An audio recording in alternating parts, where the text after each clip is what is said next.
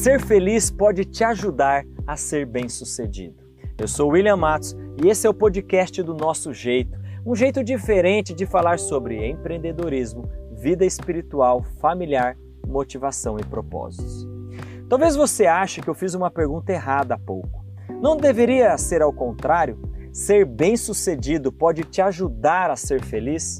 De acordo com Shao Arcor, autor do livro Jeito Rápido de Ser Feliz, não. Passamos nossa vida toda ouvindo que o sucesso vem antes da felicidade das mais variadas formas. Tarefa antes de brincar, estudo antes de diversão, trabalho antes de vida social.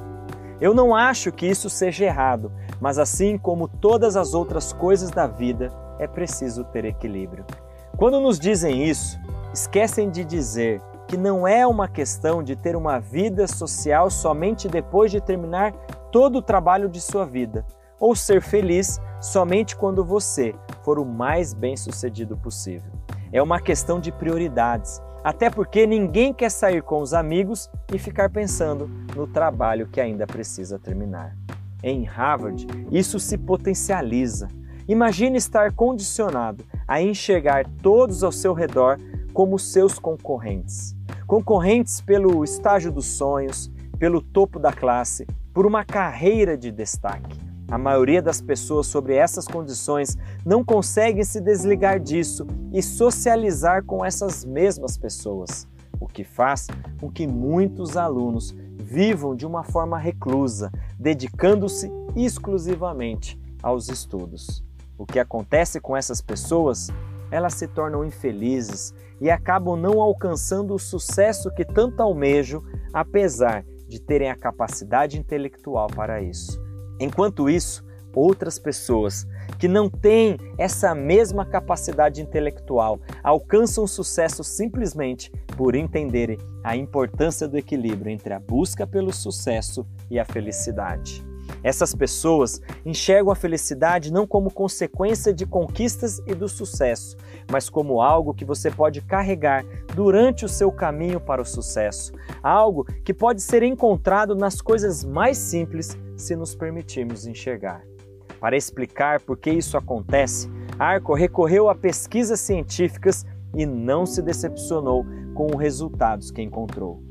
Uma vida feliz aumenta consideravelmente suas chances de sucesso. E para tornar isso algo prático, o autor definiu alguns princípios que explicam como a felicidade é capaz de expandir nossas capacidades e nos ajudam na resolução de problemas e conflitos.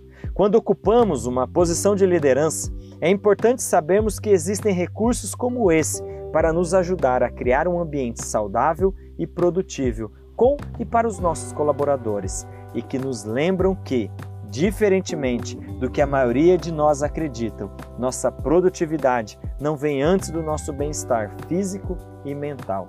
Para finalizar esse episódio, vou citar um trecho longo do livro de Arco, porque acredito que cada uma dessas palavras é fundamental para entendermos a felicidade. Enquanto trabalhamos para atingir as nossas metas, a felicidade é irrelevante, um luxo facilmente dispensável ou uma recompensa que só pode ser conquistada depois de uma vida inteira de trabalho duro. Alguns chegam a considerá-la uma fraqueza, um sinal que não estamos nos empenhando o suficiente. Cada vez que nos convencemos dessa crença equivocada, mimamos não apenas o nosso bem-estar mental e emocional, como também as nossas chances de sucesso e realização.